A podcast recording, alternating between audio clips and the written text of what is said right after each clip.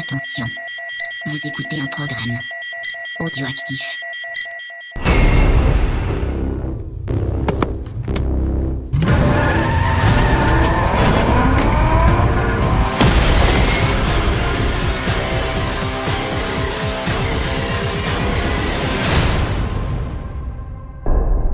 Salut les bourrinos et bienvenue pour cette nouvelle émission de VHS et Canapé, une émission qui s'est décidée un petit peu au débeauté. Euh, au hasard des rencontres sur internet, un petit commentaire sur un film vu sur Netflix, un petit like, et tiens, et si on essayait de discuter avec le scénariste et réalisateur qui est derrière, petite invitation, appel du pied, réponse, on papote, ça passe plutôt bien, on se met d'accord, et hop, c'est parti J'appelle bien sûr mon comparse Creepers pour m'accompagner. Salut Creepers. Salut, ouais, je suis très content d'avoir écrit ce film. Euh, voilà, j'ai belle. je suis content que tu m'aies appelé. Euh, ouais, je, suis, je suis content d'être là. C'était pas prévu. On devait faire un scoring euh, peinard tranquillement. Et c'est que tu m'as appelé. Tu dis ouais, j'ai peut-être une bonne surprise. Donc je dis ouais, pourquoi pas. On y va, c'est reparti. Donc euh, ça fait du bien d'enregistrer. Ça fait, c'est un peu anxiogène en ce moment. Donc c'est bien de parler de, de petites, euh, de petits films d'action, de petites productions comme ça qui, qui remettent un peu qui dans passent bien. Ouais, voilà, c'est clair. Et donc euh, oui, puisque euh, Guillaume Pierret est avec nous, nous a fait l'amitié de nous rejoindre, ça nous fait très très plaisir. Salut Guillaume, comment ça va? Salut, ça va très bien, merci beaucoup pour l'invitation. Ça me fait plaisir d'être là. Oh bah alors si ça fait plaisir à tout le monde, moi j'ai envie de dire que c'est top dans ces cas-là. Alors comme c'est une émission, euh, comme c'est une émission qui est très préparée, hein, euh, oui, on, a, on va, on, ce que je propose c'est que on va d'abord parler un petit peu de toi, ensuite on va parler de ton film, de ton premier film, ton premier long métrage. Euh, ensuite, on va s'arrêter un petit peu sur la partie Netflix parce que je sais qu'on te pose toujours la question, mais en attendant, les auditeurs, ça les intéresse quand même. Mais promis, on ira assez vite là-dessus. Et euh, ce que j'aimerais bien, c'est que euh, on prolonge la discussion ensuite un peu sur euh, le, le, cinéma B, le cinéma de genre en France. Euh, comment on fait ça? Qu'est-ce qui se passe? Où on en est là-dessus? C'est à mon avis un sujet en soi. On pourrait faire trois heures dessus, mais ça veut dire qu'il faut qu'on aille vite au début si on veut vraiment détailler la fin. on va accélérer. Ouais. Pas de problème. Ouais, on, va, on va accélérer un petit peu. Alors du coup, c'est toi qui vas démarrer hein, pour euh, en, en, te présentant à, à, nos auditeurs, à nos chers bourrinos, euh, euh, ah. voilà, qui, qui normalement hein, ont vu le film ou, ou après l'émission vont le voir. Oui, bah, bonjour, bah, moi c'est Guillaume, 37 ans, euh, réalisateur et scénariste euh, depuis euh, depuis merde 2004. Euh, j'ai réalisé beaucoup de courts métrages et euh, mm. des que des courts métrages bourrins évidemment. Et puis euh, du coup là depuis bah, depuis le 19 juin, je suis le papa d'un d'un long de, de, mon premier long métrage sur Netflix. Donc voilà mon parcours, c'était j'étais dans le Sud-Ouest avec un pote qui s'appelle Rémi Lotier et on faisait des courts métrages d'action et depuis ben mm. Rémi Lotier est devenu le producteur de Balles perdues et voilà et moi j'ai réalisé. Voilà, tout simplement. Ça, c'est quand même, c'est quand même bien foutu, quand même. C'est d'avoir les bons potes, en fait. Moi, j'ai Clippers, ouais. Ouais. ouais, je sais pas si on fera des films, mais. en tout cas, on parle de beaucoup de films, c'est déjà. On en une bonne chose. C'est déjà pas mal. Alors, tu dis euh, court métrage bourrin, euh, d'action. C'est quoi le cinéma que tu aimes? On devine un peu. Hein. Ah, bah, le cinéma que j'aime, c'est tout ce cinéma de divertissement, d'aventure, euh, d'action et euh, euh, etc., etc. Moi, j'ai été euh, biberonné donc aux Star Wars, aux Indiana Jones, Batman euh, de, de, Burton, machin, tout ça. Et puis, euh, dans les années 90, quand je grandis un peu, je découvre tous les films d'action, tous les films catastrophes, tous les blockbusters de l'été, etc., qui, qui m'ont bouleversé évidemment. Mmh. Et puis, à partir de l'an 2000, après Matrix, il y a les premiers films produits par EuropaCorp qui sortent.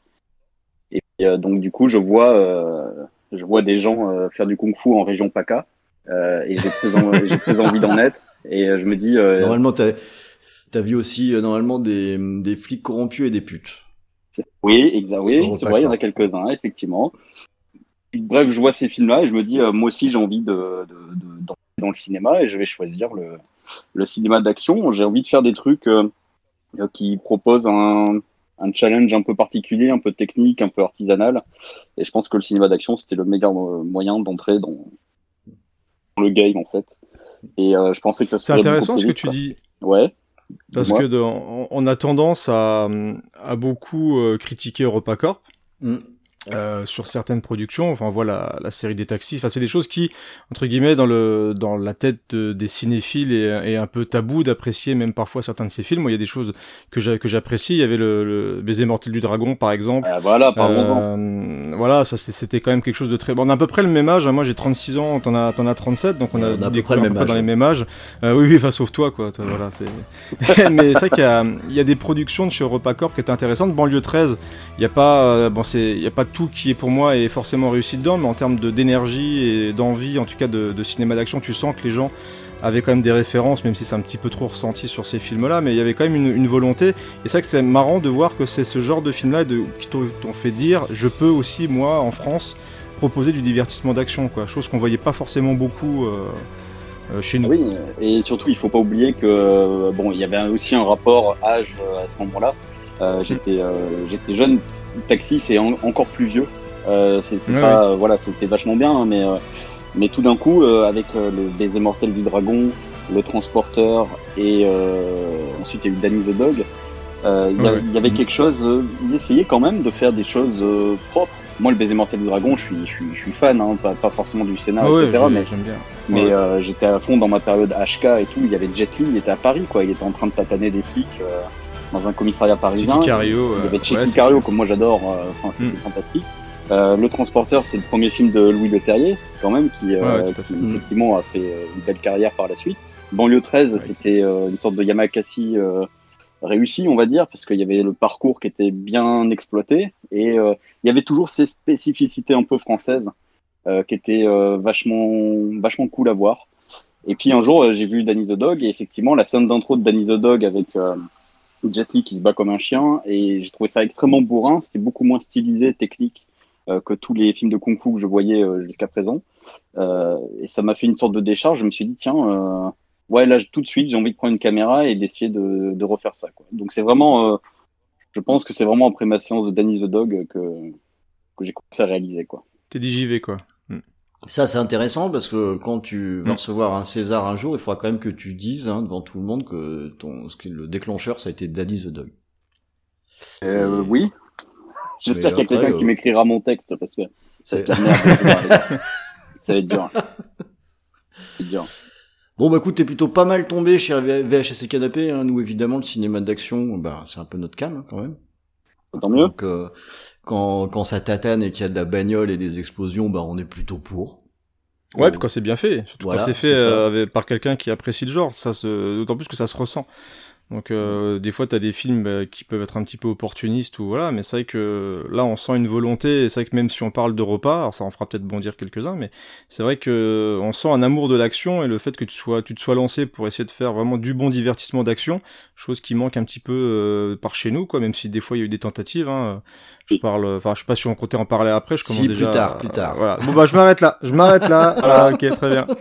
mais ouais en tout cas, on sent l'envie, c'est cool. Ça, ouais, clairement. Bah, du coup, là, limite, t'as un peu, on va glisser sur le film finalement assez rapidement, hein, euh, ah, mais mais t'es déjà sur la genèse euh, finalement du, du projet en partant d'Europa. Je suis d'accord, c'est intéressant ça parce qu'Europa on, on, hmm. leur crache un petit peu dessus, même nous hein, régulièrement, parce que tout n'est pas, extraordinaire quand même. Mais, mais Europa a fait des belles euh, productions. Ouais, et puis ils ont un mérite, c'est le mérite d'exister.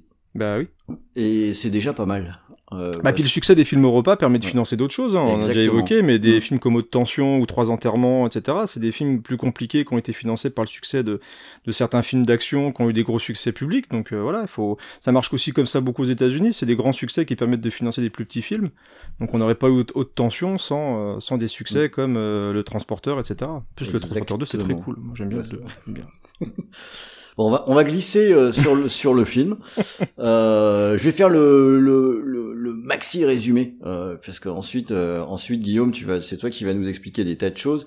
Donc euh, voilà, le, le, maxi résumé, c'est un, gars qui se fait coincer par les flics dans un braquage euh, qui, foire, un braquage qu'il a fait pour euh, sauver la peau de son copain manifestement. Et c'est un génie de la mécanique et il va être débauché par un inspecteur de police pour customiser les voitures et bloquer les, les go fast. derrière ça, il va y avoir une histoire de euh, corruption, de meurtre, de course poursuite euh, entre la police et ce type-là, jusqu'à un dénouement explosif avec une R21 bordel. ouais, ouais, belle R21. Ouais, mon père avait une R21, donc ça m'a fait plaisir. Ouais, moi j'ai une, une bleue, moins rapide. Hein, quand même. Ouais, elle était grise, moi, elle traînait, moi, c'était un veau, mais bon. Enfin... Alors, Guillaume, il y a, je me suis posé une question en en regardant le film et en le regardant à nouveau avant l'émission là euh, tout à l'heure. Euh, si ça te va, j'aimerais bien qu'on commence par l'aspect écriture du film parce que tu es également scénariste. Euh, à la base, c'était quoi ta note d'intention quand t'as quand t'as pris ta, ta feuille blanche et que t'as commencé à écrire? À la base, à la base, euh, c'est il faut remonter à début 2015. je comptais faire un tout petit film qui se passe dans un commissariat, un thriller, avec c'était pas un film d'action à l'époque, euh, c'était juste euh, une histoire de deux flics. Et il y en avait un qui mm. perdait son arme de service et quand il l'a retrouvée, il s'apercevait qu'il manquait une balle. Et tout le film, en fait, il allait essayer de bah, de savoir ce qu'était devenu cette balle en essayant de camoufler aussi le fait qu'il avait perdu son arme. Et donc du coup, euh, je voulais faire un, un tout petit film euh, que je pourrais, euh, parce que quand on est réalisateur et scénariste dans ce pays, on est un peu désespéré. Et euh, je mhm. voulais absolument réaliser et je, comptais faire un tout petit film par mes propres moyens, euh, vraiment sans argent, euh, faire un long métrage comme ça, mais, mais, mais fauché quoi. et du coup, tout d'un coup, j'ai eu l'idée de cette balle en fait disparue. Cette balle, je me suis dit tiens, bonne idée, on va la mettre dans une voiture. Et, et là, du coup, c'est la merde parce que le naturel revient au galop. Et si la balle est dans une voiture, la voiture va bouger. La voiture, bah, il faudra une poursuite en voiture. Et là, tout d'un coup, je me retrouve de nouveau à avoir envie de faire un, un film d'action euh, pur jus. Et je savais que ce serait plus le même budget du coup, mais c'est pas grave, je me suis engouffré là-dedans. Et du coup, j'ai vraiment euh, refaçonné le film pour en faire un film d'action euh, et un film d'action de cavale. Voilà. Mmh. Notre intention, c'était ça. Je voulais un mec en cavale. On, on le sent, hein. Oui. Le, on le sent au film. Tu vois, le, je te posais la question en premier, mais avec le recul en regardant le film, si j'avais dû, euh, comment dire, poser une pièce sur euh, sur une note d'intention de ta part, j'aurais dit tiens, en numéro un, mm-hmm. euh, c'est le l'aspect action et course poursuite que tu as dû mettre. C'est en tout cas, euh, c'était un truc qui se retrouve un peu dans mes courts métrages aussi. Euh, et euh, le, le, ce, ce sous-genre de film d'action qui est le Man on the Run, donc euh, le film de cavale, était très important pour moi. Et c'est marrant parce qu'on parlait du baiser mental du dragon juste avant. c'est un film de cavale aussi, voilà. Vrai. Et j'aime beaucoup l'énergie que ça dégage, le nombre de lieux que le personnage va. En fait, dans le film de cavale, il y a tout ce côté film d'aventure avec des péripéties toujours de plus en plus grosses euh, et un enjeu personnel très très fort en fait finalement parce que euh, il y, a, un enjeu de réputation, euh, de vie et de mort, etc. Donc euh, pour un film d'action, c'était ce qui me plaisait le plus en tout cas. Hmm. C'est une question qui est revenue euh, par Cinema Driver sur Twitter d'ailleurs, ce qui parlait justement de la création de, du film. Et c'est que parfois certains réalisateurs partent sur une envie de faire des scènes d'action et construisent un scénario autour. Donc ils voulaient justement savoir si tu avais dans ton scénario, après que tu aies mis en place cette envie de, de course-poursuite, d'abord réfléchi à quel type de scène d'action tu allais avoir et construire, euh, on va dire, les, les, événements du film au fur et à mesure, ou t'avais d'abord commencé par écrire l'histoire et ensuite tu as mis les scènes d'action dedans? Euh, ben là, du coup, dans mon cas, comme je, je l'ai dit, vraiment, c'était les deux en même temps, euh, se sont mhm. euh, télescopés. Et en fait, l'action euh, est un, un, peu dans mon ADN, en fait. Et donc, du mhm. coup, euh, je n'ai pas de mal, en fait, à comment dire, à mêler l'action à l'histoire. Ça, ça vient de manière assez naturelle. Et quand on écrit un film d'action, on suit aussi une certaine recette, un certain schéma qui fait que à des, des moments précis du scénario, il y a des scènes d'action qui doivent arriver et ce qui tombe bien, c'est que j'avais énormément de scènes d'action que je comptais euh, réaliser, que je comptais expérimenter. Elles sont toutes un peu différentes dans le film. et mhm, euh, c'est des scènes d'action que j'avais déjà aussi expérimenté dans mes différents courts métrages. Donc en gros, tout ce que j'avais fait en court métrage se retrouve dans le long. Voilà. Donc euh, tout s'imbriquait euh, parfaitement bien. En tout cas pour moi, à l'écriture, j'ai pas galéré à justifier telle ou telle scène d'action. D'accord. T'es parti dès le départ sur le sur un format euh, donc euh, 1h30 ou t'as dû un petit peu couper dans ton scénario pour euh, rentrer dans ce dans ce dans ce format, ce qui, qui présente ses avantages et ses inconvénients. Hein. Le, un format d'une heure trente, c'est c'est ramassé, c'est énergique. Ouais. Euh, et, et, mais d'un autre côté, ça pousse à prendre quelques raccourcis. Alors moi, à la base, je voulais un film d'une heure vingt. J'adore les films d'action, euh, euh, de, les films de série B qui font euh, 1h20. Je trouve que c'est une sais, ça, sorte de... ça venait de la VHS, ça. C'est ce que je vois en regardant des Ouais. films de Charles Band. Pour que ça tienne dans la cassette de 90. Tu mets Et le- les bandes annonces au début et le film il fait 1h20. 1h20, c'est bien, c'était euh, la durée que je voulais, que je visais en fait. Euh, je Mhm. savais aussi qu'en raison du euh, comment dire de, euh, des scènes d'action que je voulais tourner, de l'ambition du film, euh, faire une durée plus longue était euh, assez suicidaire puisque euh, évidemment il y a des contraintes de temps et de tournage avec le type de budget euh, qu'on a. Euh, donc il fallait ramasser le plus possible le, le film et moi ça me convenait très bien. Euh, Netflix, eux, C'est bien parce que ça, ça Ouais. manque hein, les films courts. Les eh oui, films oui, courts, moi ça, aussi. me- ça me fait du bien les films d'action de deux heures et demie, mais au, au secours quoi.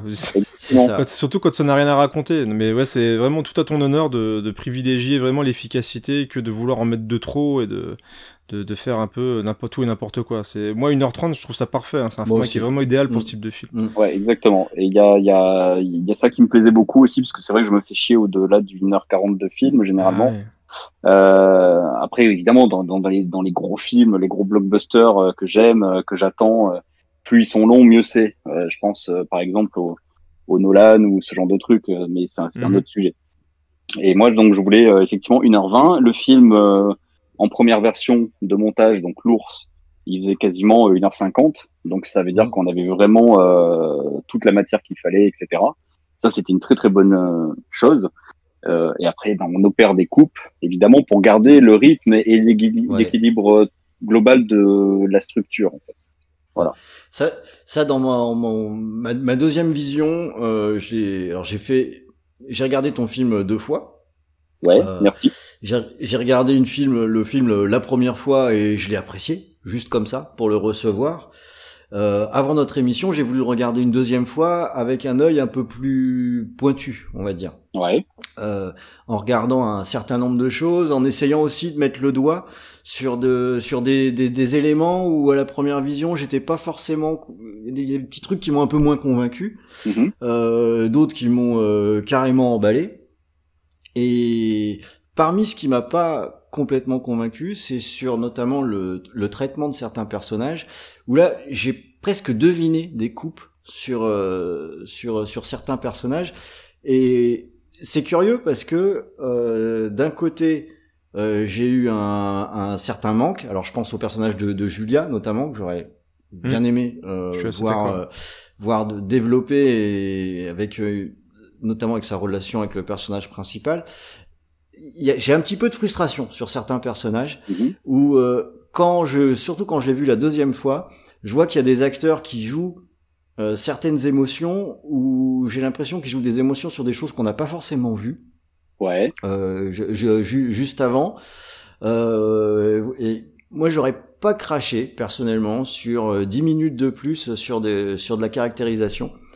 Euh, surtout sur Julia et sur le partenaire du, du, du flic là j'ai j'ai oublié son nom c'est euh, Marco, ouais. Ouais, Marco, Ouais, Marco qui a une sacrée présence hein. il a une belle présence en plus euh, que ça attire la curiosité et euh, voilà il, m'a manqué un tout petit peu de trucs là-dessus euh, sur euh, sur les personnages. Mais c'est pour ça que c'est intéressant de voir le- les partis pris que que tu as choisi parce que le le, le monde c'est jamais tout blanc ou tout noir.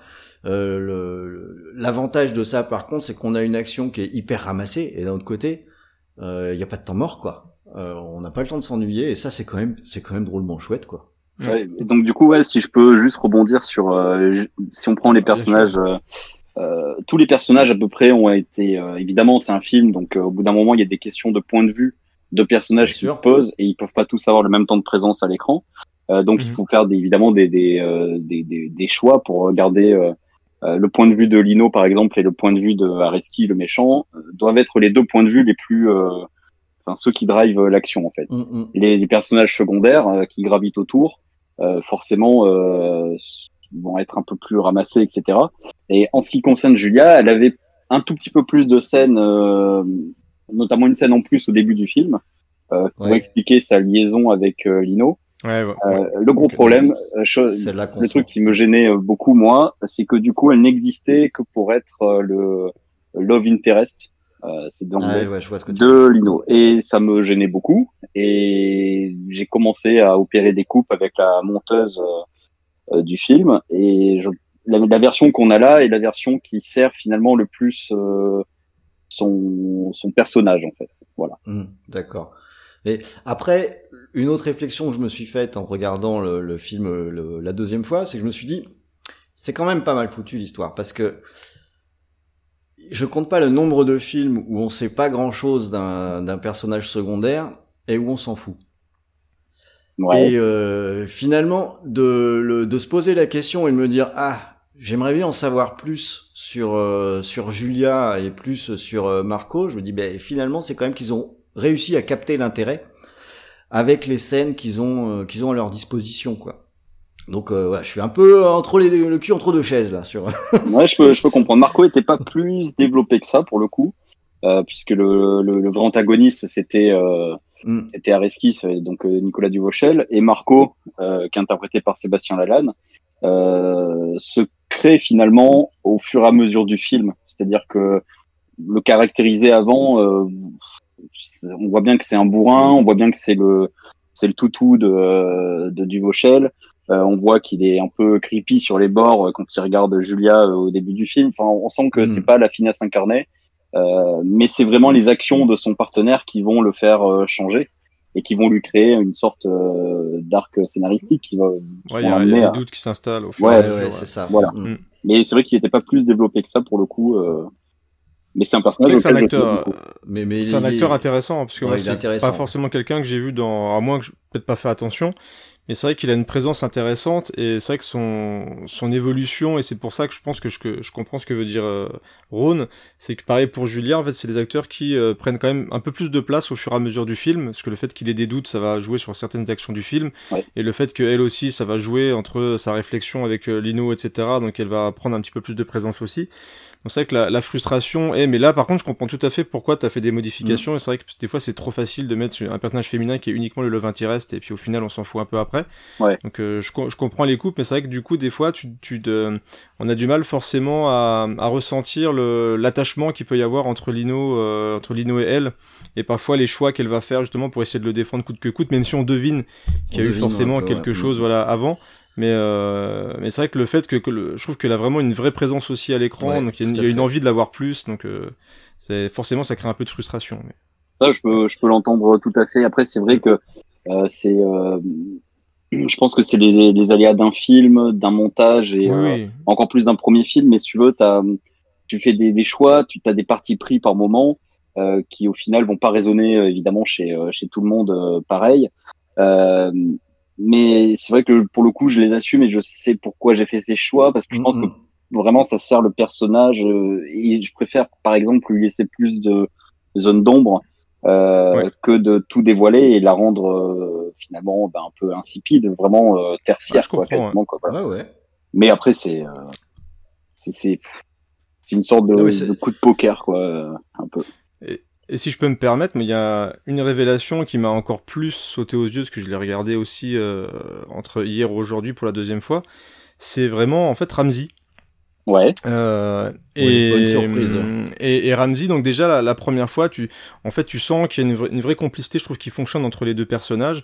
Et il a un côté touchant que je m'attendais pas à voir en fait dans un Mm. film. Euh, et du coup, je, le rapport entre les deux persos et le, on va dire la, la volonté que va avoir Lino à se défendre et aussi et limite à défendre entre guillemets l'honneur, soit le sien ou euh, le fait qu'il ait été euh, exécuté de manière aussi froide.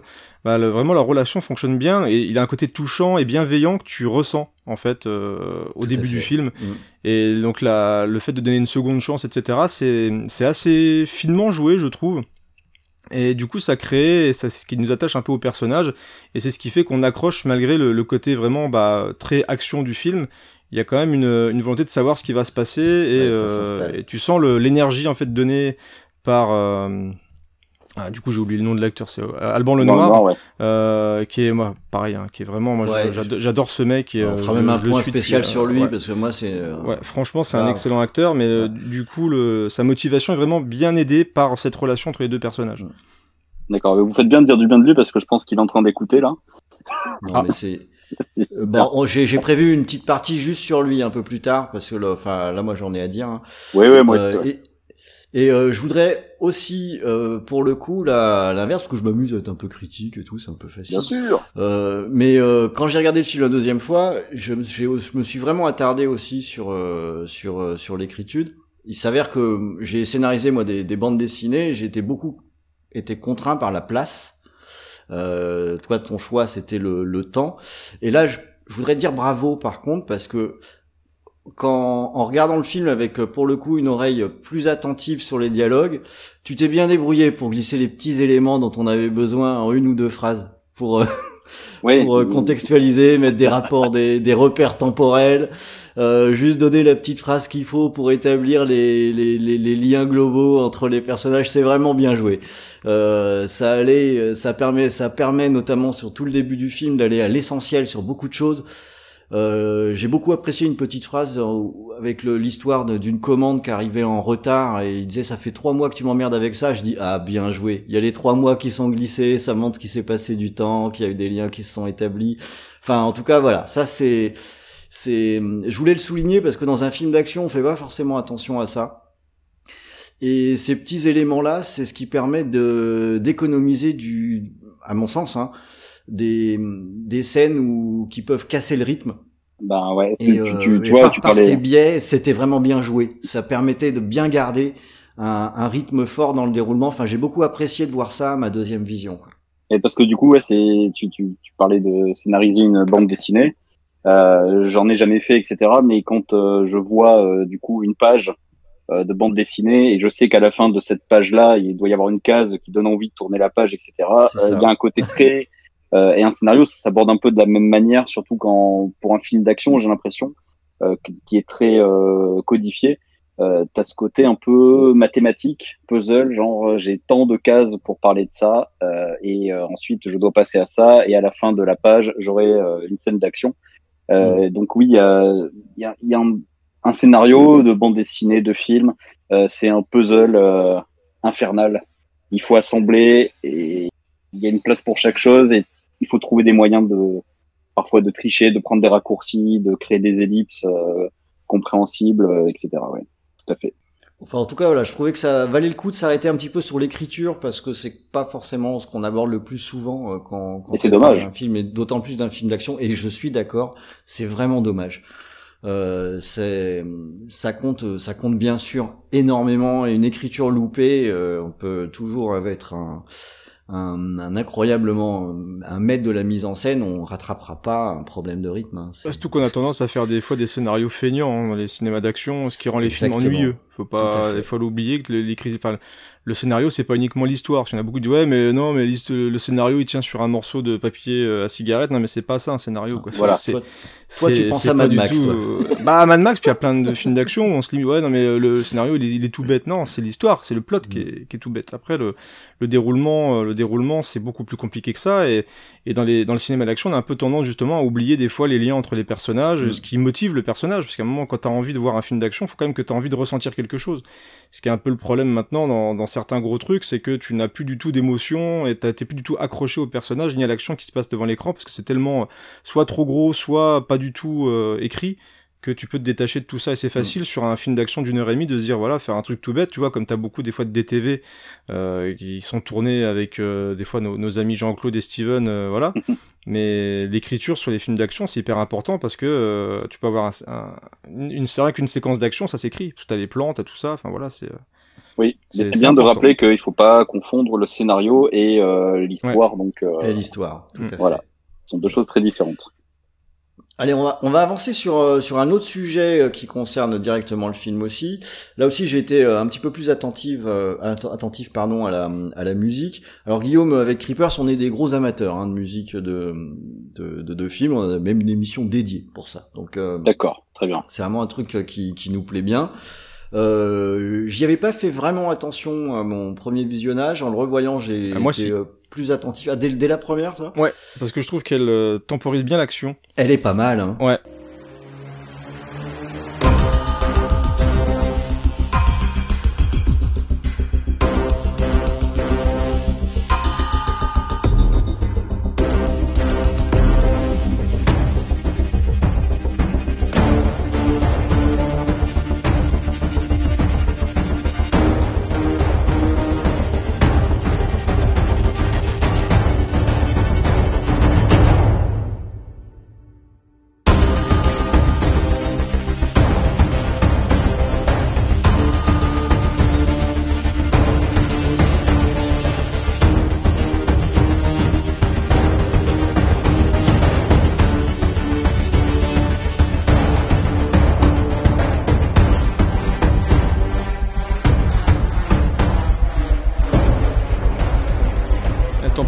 Et euh, elle, fait, elle, elle, lui fait vraiment bien monter la pression et elle, elle est très utile dans les séquences d'action aussi parce que tu, il y a toujours un petit, un petit son derrière, ça, ça revient assez régulièrement, c'est assez, euh, assez rythmé donc euh, elle est, elle Il y a cette espèce discrète, de trait d'u- mais, trait euh, d'union qui est discret sur les scènes de un- intermédiaires qui est, qui est Ouais. très bien posé.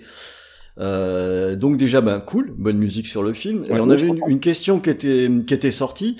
Euh, toi, quand tu as fait le tournage et j'imagine aussi le, le montage, euh, pour le coup, est-ce que tu avais déjà les, les tonalités euh, mu- musicales ou tu avais une, une piste temporaire sur laquelle tu travaillais ou, ou rien du tout? Ah, ben, la, la réponse, euh, c'est rien du tout. C'est-à-dire que quand j'écris, euh, et pourtant je suis un énorme fan euh, de, de BO de, de, de films. Quand j'écris, euh, le truc, c'est que effectivement, je j'essaye d'écrire sans musique et euh, au montage, j'ai pas de theme track euh, non plus. Euh, c'est quelque chose qui avait un peu déstabilisé la la, la monteuse parce que c'était la première fois qu'elle se retrouvait à monter un film. elle a monté beaucoup de films d'action auparavant, mais ils étaient tous avec des theme tracks, etc. Et là, c'était le premier film où elle a elle montait le film sans avoir besoin de musique, musique additionnelle ben, pour fabriquer les scènes d'action ou les ou le film euh, global. Euh, Mm. Donc c'était euh, voilà. Moi, j'ai toujours fonctionné comme ça. Je, je mets la musique euh, après. Voilà. Même si j'implique le compositeur bien avant euh, dès le scénario, dès le scénario, etc. Euh, la musique, euh, j'attends qu'on me propose quoi. Voilà. Ok. Non, elle, elle, marche bien et Mm. encore une fois la, la discrétion est tout à, à son honneur encore une fois parce Mm. que y a, ça en fait pas de trop et elle se montre euh, vraiment juste juste ce qu'il faut dans les séquences d'action et ça rythme vraiment bien. Il y, a, il y a vraiment un bon tempo, c'est très soutenu puis ça monte parfois au fur et à mesure en pression. Donc c'est du c'est du bon boulot. C'est pas forcément quelque chose de mélodique sauf dans les passages un petit peu plus intimes, mais par contre voilà ça en fait pas des caisses et, euh, et c'est bien. Ouais, je voulais un Ouais, truc euh, minimaliste en fait. Je- ma, ma grosse hantise, c'était d'avoir une musique euh, qui dénote totalement, euh, qui fasse trop américaine par exemple, ou qui soit totalement hors de propos. Euh, je trouve que le compositeur euh, s'en est bien sorti. Il aurait pas fallu du Hans Zimmer. Ouais, mais Non. moi j'aimerais beaucoup un jour, donc. euh, Ouais, je taquine. ouais. ouais. Alors, le, une autre question qu'on a vu passer aussi et que je trouve assez rigolote. Alors, je la, je la mets sur la table quand même. Euh, on est, on est sur un film qui a bah, beaucoup mis en avant le, la, la tôle froissée. Oui. Euh, est-ce que tu as pensé à, au comparo avec euh, du Taxi ou du Fast and Furious quand tu quand as fait ton film? Non, euh, c'est, ce- enfin, le taxi est une référence qui automatiquement va revenir dans la bouche des euh, des coproducteurs ou des partenaires avec qui on va développer le film, c'est-à-dire avec qui euh, je vais je vais pour qui je vais écrire le film en fait. Euh, automatiquement, quand on parle de film d'action français autour d'une voiture française, euh, les mecs n'ont qu'un mot à la bouche, c'est taxi quoi. Et euh, Mm. taxi, j'aime bien, mais ça n'a jamais été une, une influence ou, ou quoi que ce soit. Fast and Furious, moi j'adore. Je, je suis vraiment fan de la saga à part des euh, des derniers là, mais euh, c'est c'est Le 5 c'était- est trop bien. Le, 5, il est c'est le 5 c'est un chef-d'œuvre. C'est pour moi un des derniers films d'action réels qu'on a eu avec euh, Fury Road en fait. Euh, ce final et euh, bref, on pourra en parler des heures, mais mais pour moi, euh, je sais pas, c'était hors de propos aussi, puisque c'est pas du tout les mêmes budgets, c'est pas non plus le, le même. Euh, euh, j'ai pas vu mon film comme une sorte de film de Jackie en fait, où on parle que de tuning et compagnie. Enfin, c'est la mécanique, j'aime bien euh, dans un film, mais c'est pas du tout euh, ma passion. J'ai pas envie de m'arrêter sur ça en fait. Euh, donc Après, euh, malheureusement, c'est, je crois que la Taxi, je crois que c'est une des rares franchises euh, autour d'une voiture en France. Il n'y en a pas eu tant que ça non plus. Hein. non, c'est Euh, vrai. en, en film de course-poursuite, je crois qu'à part Taxi, j'ai du mal à ressortir d'autres Mhm. choses avec des vraies courses-poursuites de voitures. Et c'est pour ça que c'est la Euh, référence qui revient le plus bah, souvent voilà. dans la bouche Ouais. des gens qui En pensent plus, il y a eu le marcher. 5 il y a pas longtemps, donc le film est revenu un petit peu sur le devant de la voilà. scène. Mais je crois qu'à part le tien, en niveau course-poursuite, bon, il y a eu des films tournés en France, hein, avec des courses-poursuites. Hein, je pense Overdrive. notamment au film de Frankenheimer, euh, il y a Overdrive, il y a eu aussi le, French ah, comment il s'appelle avec, Ronin. euh, avec De Niro, Ronin, voilà, où il y a quand Ouais. même une belle pour- course-poursuite en France aussi. Mais en film français, euh, réalisé par des Français en France, à part Taxi, j'ai pas grand-chose qui me vient Mhm. comme ça à l'esprit. Ouais. En... Ouais, tout à fait. Mm. Bah, raison de plus. Hein, Bah, Bah, surtout dans forcément. cette tonalité de film en fait, avec un voyou, avec un, un côté fun qui va être tourné dans le sud de la France. Euh, Il y a Ouais. pas, voilà. Donc euh, et, et- et les gens en fait euh, de la profession, euh, ils ont besoin de se raccrocher à des choses qui existent. Oui, forcément. Et, et mais pour moi, c'était un peu s'enfermer. Donc du coup, j'ai j'aime pas communiquer avec des références et j'avais pas de j'ai jamais donné de à part The Shield que j'adore. Euh, mais tu as bien raison. Voilà. Exactement. Mais c'est pas, euh, c'est digéré quoi. C'est. Ça aurait été le piège que c'est pas, c'est pas un buddy movie du tout en plus. Donc c'est vraiment pas la même tonalité. Donc c'est ça que de vendre ça comme un taxi ou un Fast and Furious. En plus, c'est une, en plus, c'est une Renault 21, c'est pas une Peugeot. Oui, en, il y a des Peugeot. C'est une Clio qui défonce l'immeuble au départ. Quel bon démarrage d'ailleurs. Euh, ouais, c'est marrant, puis ça présente bien le personnage en plus en quelques minutes, donc c'est clairement c'est une bonne idée. Donc euh, voilà, mais c'était euh, c'était presque presque inévitable qu'on soit là-dessus. Alors je propose qu'on glisse un petit peu sur sur la partie Netflix. parce que l'air de rien, bah voilà, c'est un peu une espèce d'éternel débat actuellement, et forcément la question qu'on se pose en premier lieu, c'est c'est un choix Netflix au, du, départ ou est-ce que c'est parce que le circuit traditionnel veut pas produire un film d'action? Pour moi, c'était un choix et ça tombait bien puisque effectivement le circuit traditionnel euh, était un peu frileux, mais euh, au, final, euh, quand le scénario a été verrouillé et qu'on devait partir en recherche de financement, on a évidemment une liste de distributeurs, on, a fait lire à des personnes, voilà, il y a, y a qui était intéressée en France, etc. Mais dedans, dans la liste, il y avait Netflix et moi, je voulais absolument bah, je voulais absolument qu'on parle avec Netflix parce que le film, j'ai envie qu'il soit vu et j'ai envie qu'il rencontre son public et qui, qui, voilà, qui rencontre son public. Et, j'ai un peu peur, moi, des sorties salles en France pour les films de genre euh, dans ce budget-là parce que euh, peu de salles. Euh, et oui, il y a la chronologie des médias, tout ça, mais en fait, euh, c'est, moi, ça m'intéresse pas. Moi, j'ai envie que le film il soit vu par tout le monde, comme si c'était un blockbuster. Quoi. Et donc, on a été mm. voir Netflix. Et euh, ce qui nous a vraiment euh, décidé à faire euh, le, le, film avec eux, c'est qu'ils avaient une vision très précise, ils avaient une envie en fait, une vraie envie de film d'action et ils n'avaient pas peur de, de, le faire. Ils avaient des questions très précises de fabrication. Et c'était les, les, premiers interlocuteurs qu'on avait en face qui s'intéressaient à la fabrication de ce type de film et qui voyaient les courts métrages qu'on avait fait avant et qui et ben qui y croyaient en fait, qui se disaient oui, ces, ces mecs-là, ils me demandent ce budget-là très précis, euh, ils ont euh, euh, ils ont des courts métrages, ils ont montré ce qu'ils savaient faire, ouais, allons-y. Et c'est pas un truc qu'on retrouve chez tous les interlocuteurs français qui mmh. sont très très très matrixés par les frileux par le marché, genre l'action ça coûte cher, c'est pas rentable. et au final, ça finit dans 20 salles et puis ça fait 30 000 entrées comme le baltringue avec Vincent Lagaffe et puis on passe à autre chose quoi. Voilà. Et pas ça pour mon film, moi j'avais peur de ça en fait. Donc, ouais. Netflix, c'était génial, quoi.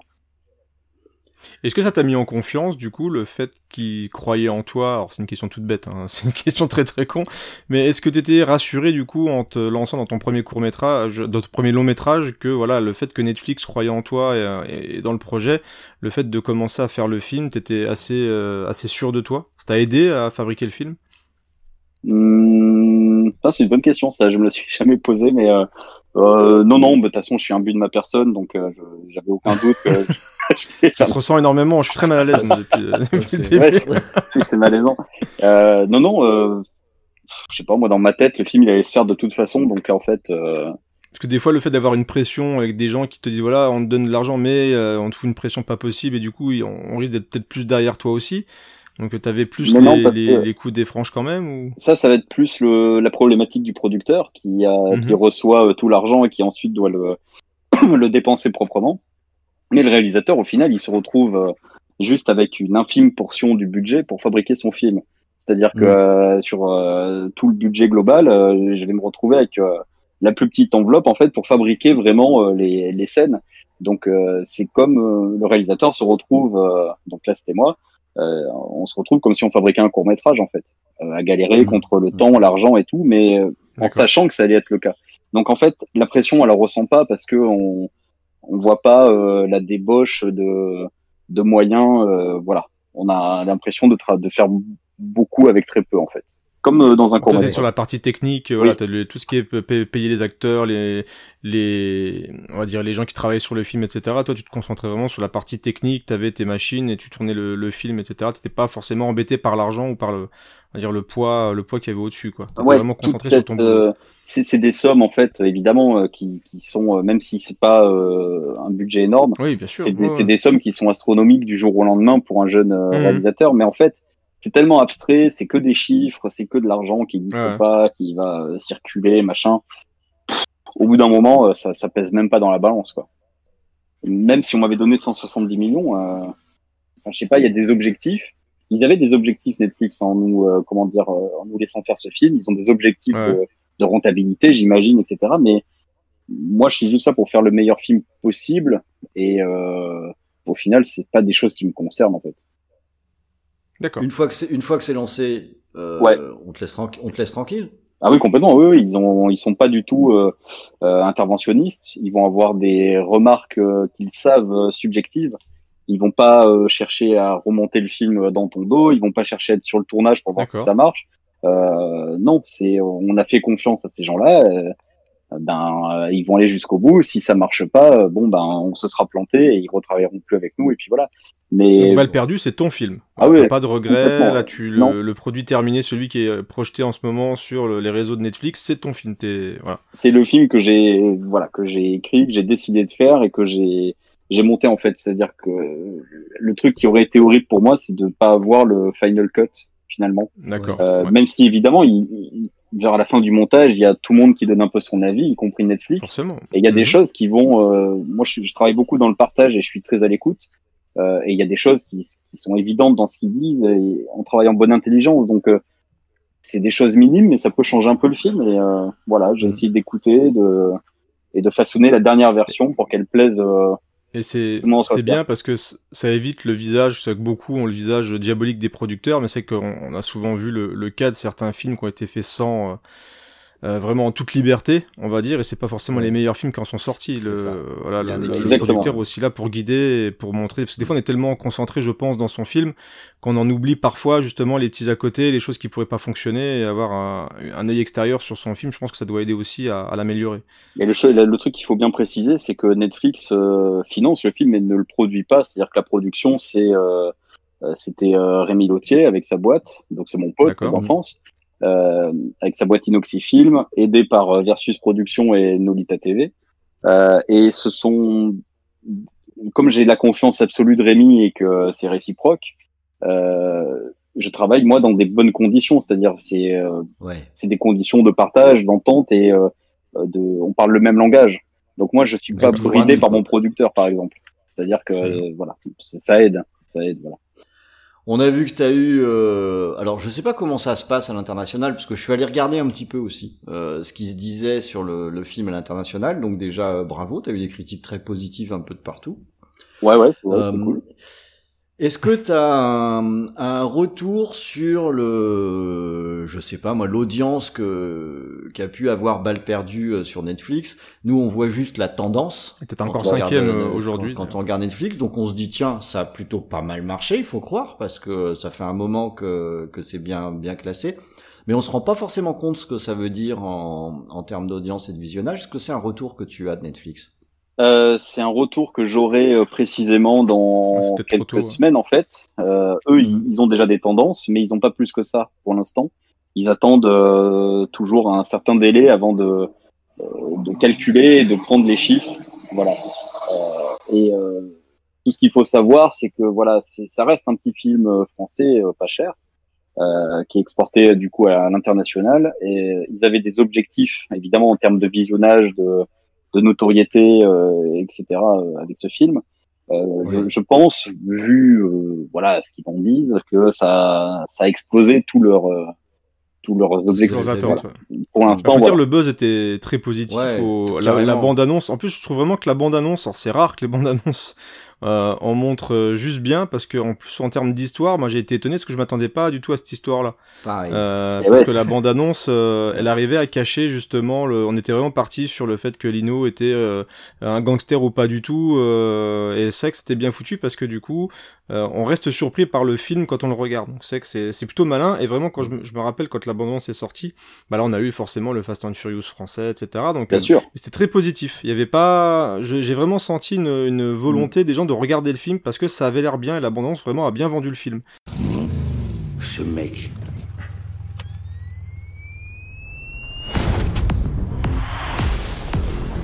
a traversé quatre épaisseurs de béton armé. Avec une Clio. Bon, vous voulez quoi? J'ai besoin de vos mécanos. Je veux arrêter ces putains de dealers. J'ai les meilleurs pilotes. Tu vas leur donner les meilleures voitures. En six mois, il n'y a pas un GoFast qui nous a échappé. Alors, vitesse de pointe De 40. Zeno. Tu peux m'en dire un peu plus là-dessus, s'il te plaît? Sauf que la dernière fois que j'ai vu ce machin, c'était dans une Clio qui a fini dans une bijouterie. Lino nous a tous bernés. À chaque fois.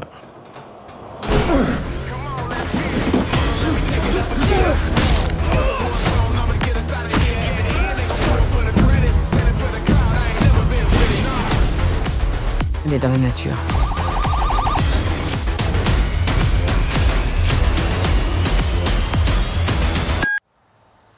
C'est pour un film Je suis piégé.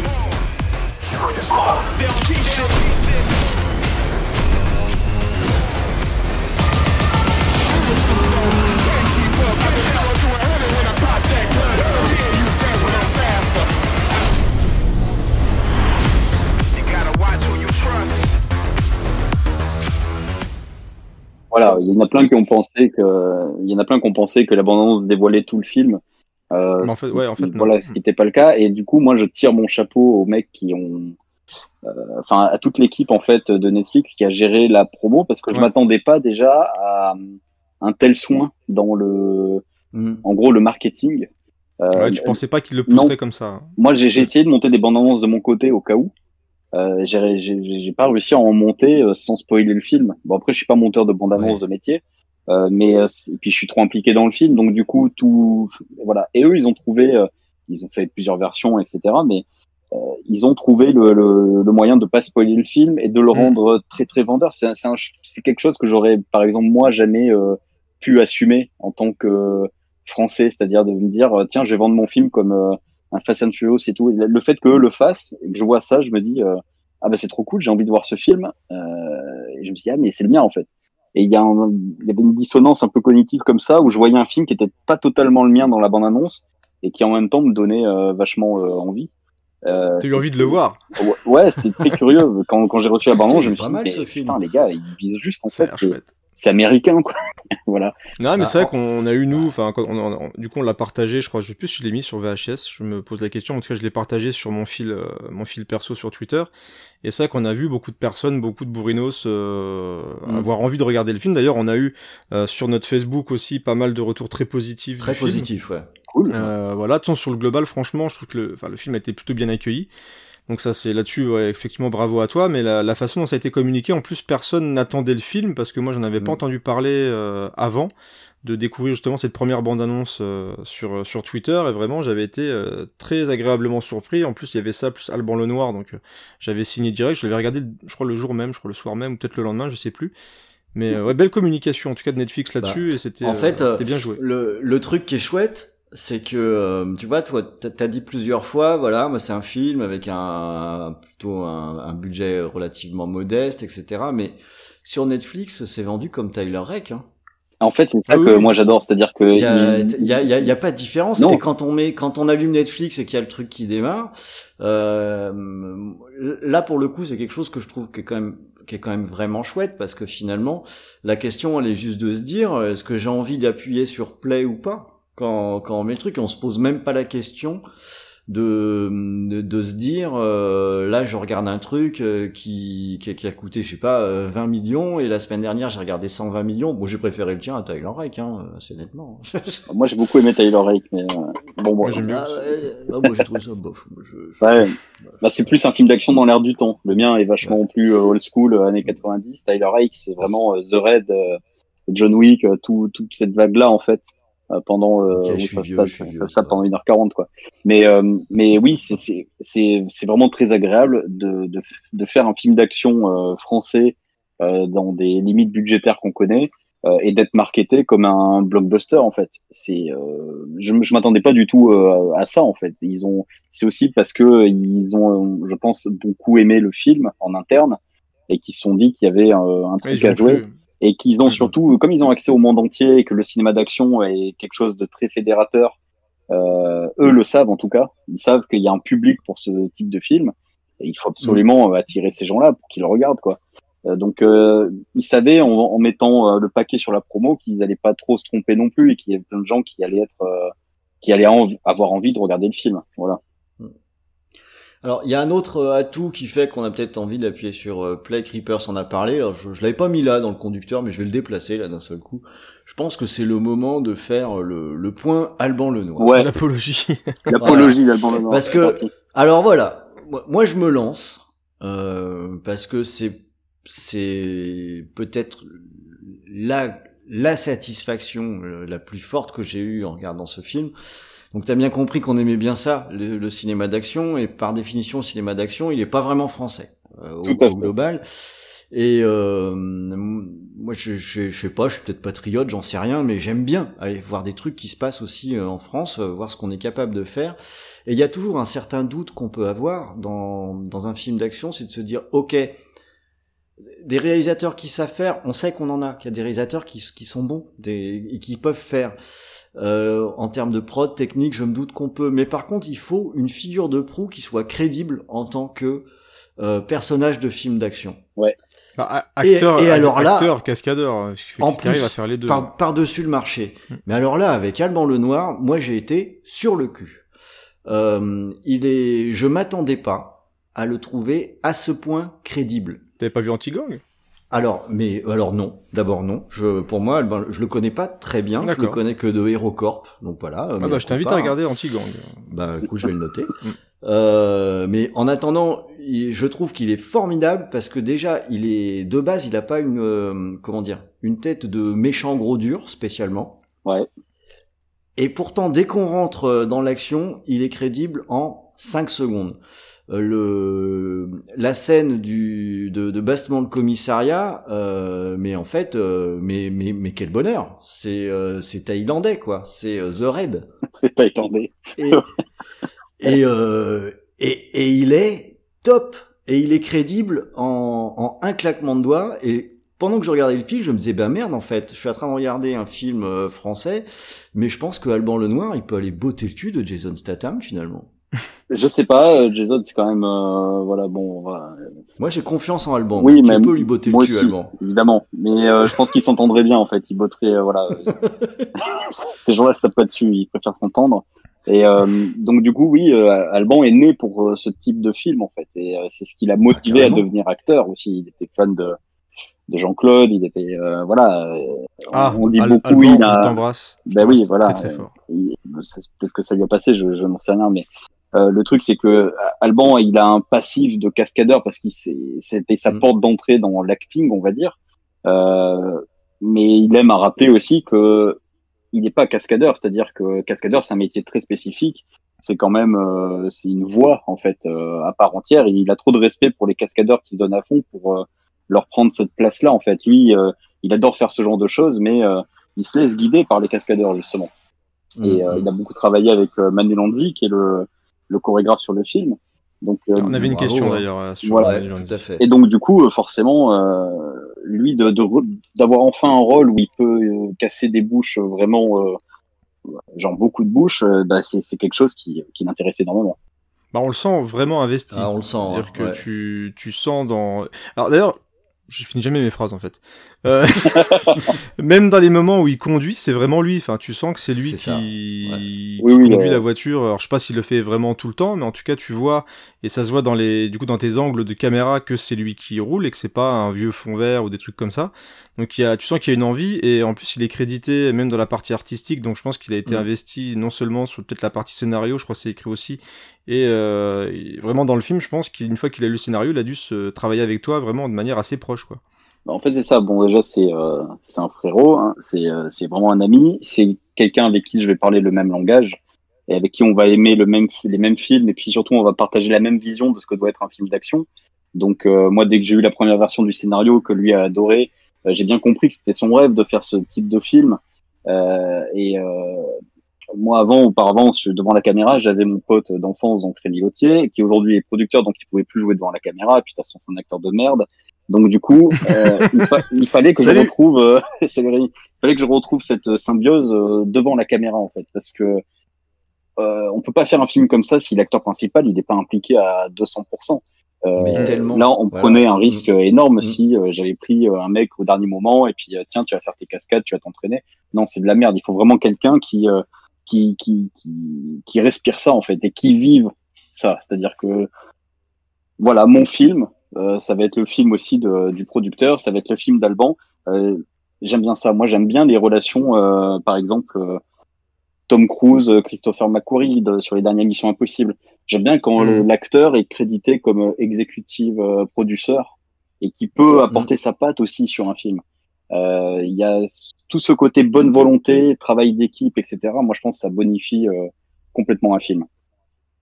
Ça permet de le filmer de près quand il se bat, contrairement aux gros films américains où les mecs sont filmés de, de très très loin, Ouais, généralement. aussi, Tout à fait.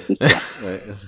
Ouais, mais c'est vrai que tu, tu sens l'investissement, tu sens l'énergie surtout. Tu, enfin, tu sens quand il quand il y a des coups dans la fameuse effectivement scène de- du commissariat, tu sens qu'il voilà, il- ça tape, ça bouge, ça remue, ça cogne, c'est fatigué, c'est euh, donc il y a pas de il y a pas de surcoupe pour éviter de cacher justement le fait que l'acteur c'est pas forcément euh, le cascadeur et qu'il est euh, quasiment doublé tout le temps. Enfin, ça permet coup, vraiment, je pense que ça aide à construire les scènes d'action aussi. Ouais, ouais, c'est moi je je m'attendais pas à, je m'attendais pas à, à trouver ça alors euh, à cause d'un d'un d'un préjugé stupide hein, euh, bah, qui fait partie de ce dont on va parler maintenant c'est le, le préjugé qu'on peut avoir sur le, le film français un petit peu mou du genou on va dire Bah ouais.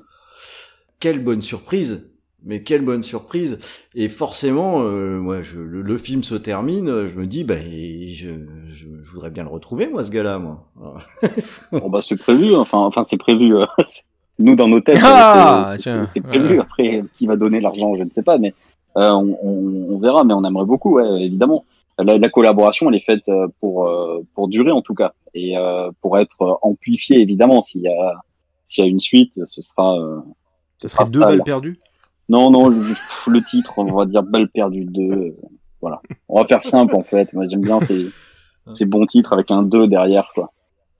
Faut que Ah, tu mais, trouves un truc ouais. avec une autre balle, genre tu joues avec ton chien, on retrouve plus la balle. elle est dans le- Ah, c'est tous les jeux de mots, ah non, les gars, mais tous les jeux de mots avec des balles. euh, pff, Ouais, je sais, j'en ai quelques-uns qui me venaient comme ça, mais j'osais pas Non, les faire. je pense, non, je pense que tu peux te. Non, il y a moyen, il y a moyen de se retenir euh, sur sur les balles, tout ça.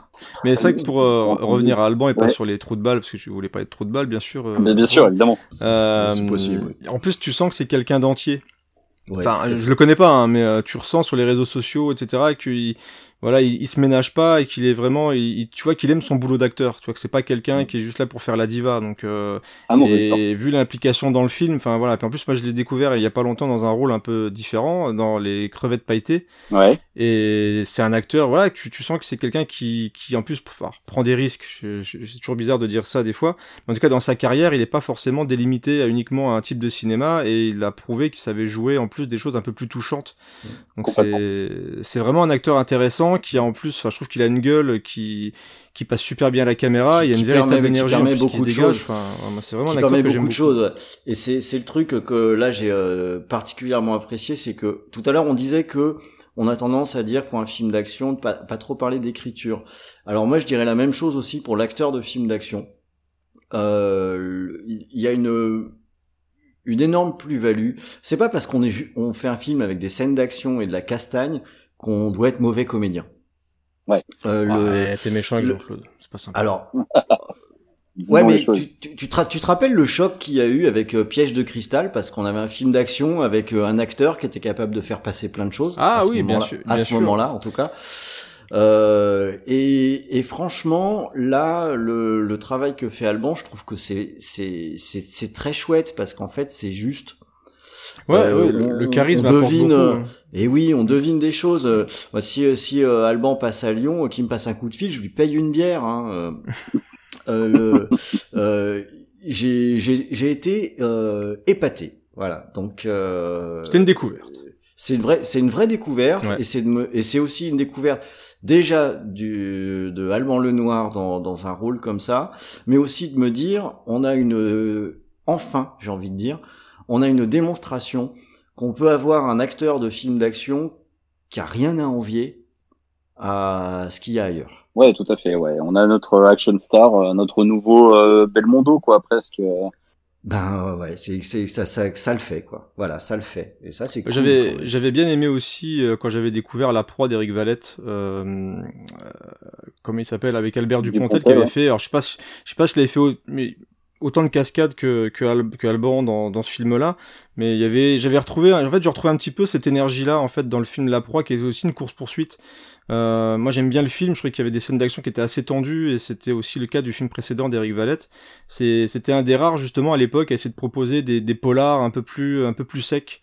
Et c'est vrai que ouais un peu plus à l'américaine où on avait voilà on, on évitait de tomber forcément soit dans trop dans le drame soit dans la comédie et il y avait une volonté de faire quelque chose de spectaculaire euh, en France, dire que vraiment filmer en France avec des cascades en France, etc. Et on, retrouve un, petit peu de ça, mais en, avec un style effectivement, comme tu l'as dit, plus film d'action années 90 au niveau de la photo, etc. Donc, euh, mais c'est que ça fait plaisir de voir que il y a des rebonds de temps en temps en France, en espérant que ce rebond-là va enfin permettre, parce que la proie n'avait pas eu forcément le, le, carton mérité, je trouvais à l'époque, mais en espérant que ce succès Netflix accompagne en fait une nouvelle vague peut-être de réalisateurs français, comme euh, à l'époque ce que ça avait donné avec pour toi avec Danny the Dog. Donc euh, en espérant que ce film-là va motiver Netflix ou d'autres réals français à faire des choses chez nous aussi.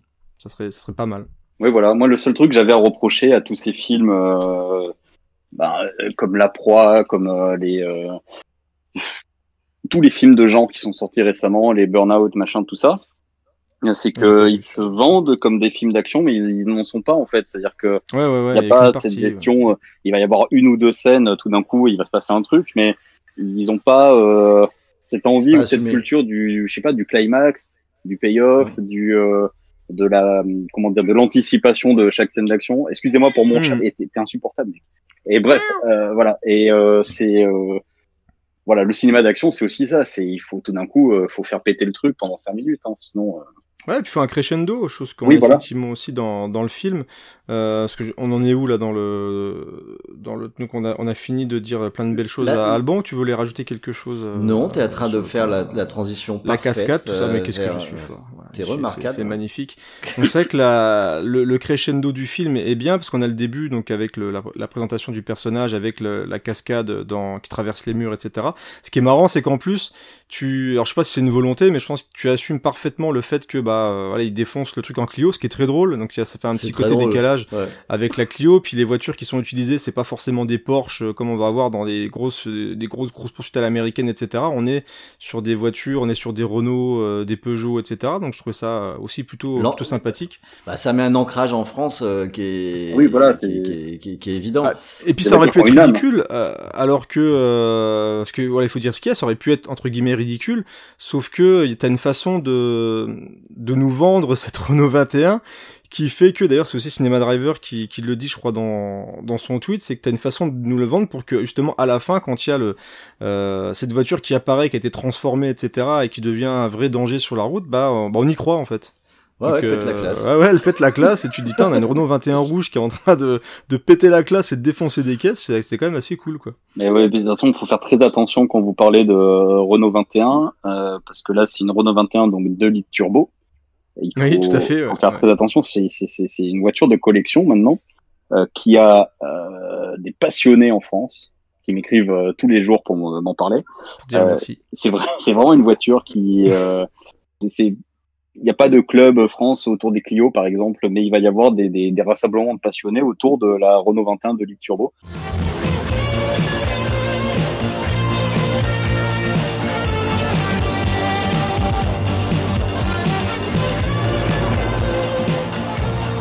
Monsieur. Dites-moi, elle accélère plutôt gentiment, votre voiture Bien sûr, c'est la Renault 21 de litre turbo. Ah, bien sûr 175 chevaux. Tout est géré par l'électronique. Freinage ABS, bien sûr. Bien sûr. Bonne route Renault 21 de litre turbo. Le défi. C'est vraiment une voiture qui est euh, bah, très emblématique en fait. Voilà, elle était utilisée par euh, la gendarmerie. Elle était, euh, c'est la nouvelle voiture des, des gens qui ont pas d'argent et qui veulent se mettre à la mécanique et euh, battre des records de vitesse. Donc euh, la Renault 21 c'est bien quand même. Voilà.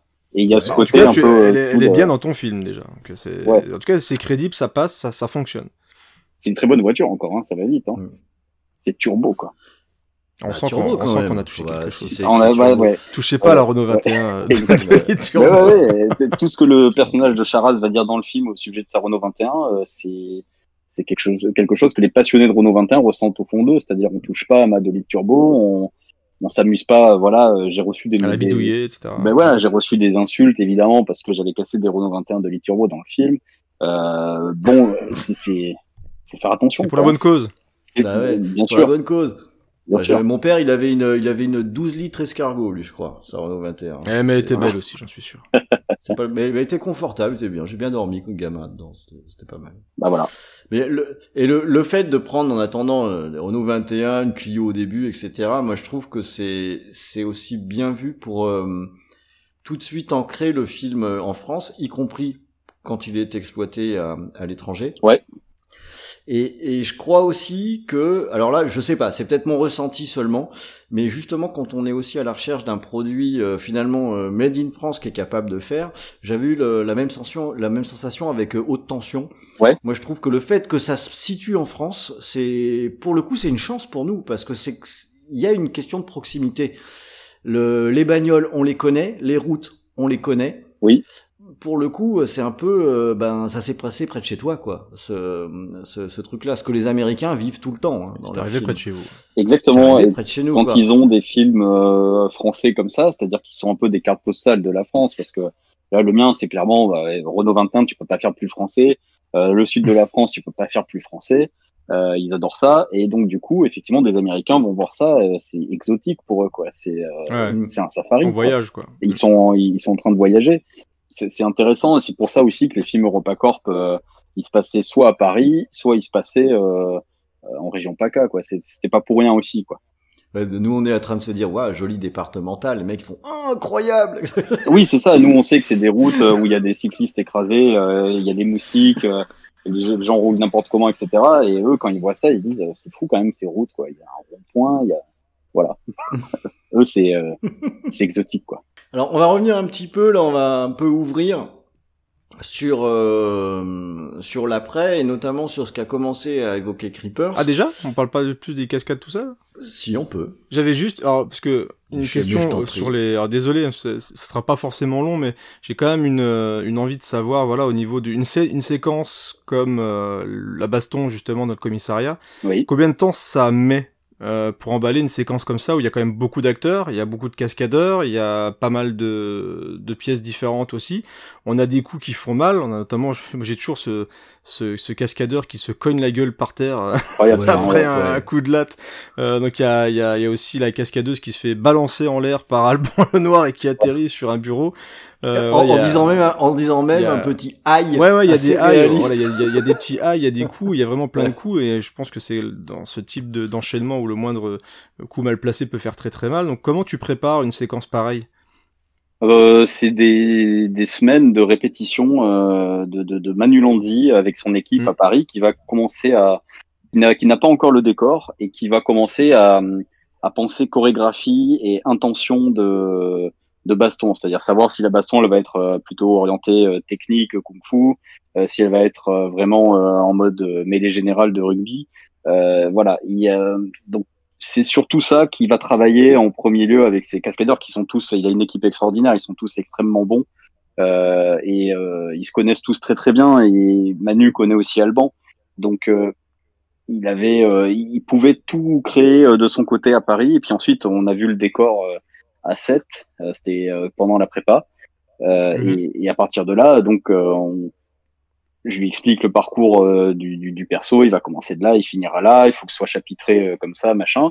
Et puis il va, il va, il va adapter sa chorégraphie euh, au, euh, au, décor et il va faire des prévises, comme il dit, euh, où il va filmer toute la baston pendant que nous on est en train de tourner le film évidemment. Lui il répète dans le décor avec son équipe et une doublure d'Alban en fait.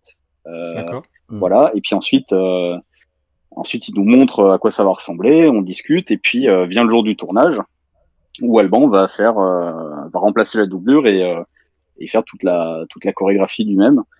Et puis voilà, en deux jours, c'était euh, c'était rentré quoi. D'accord, très bien.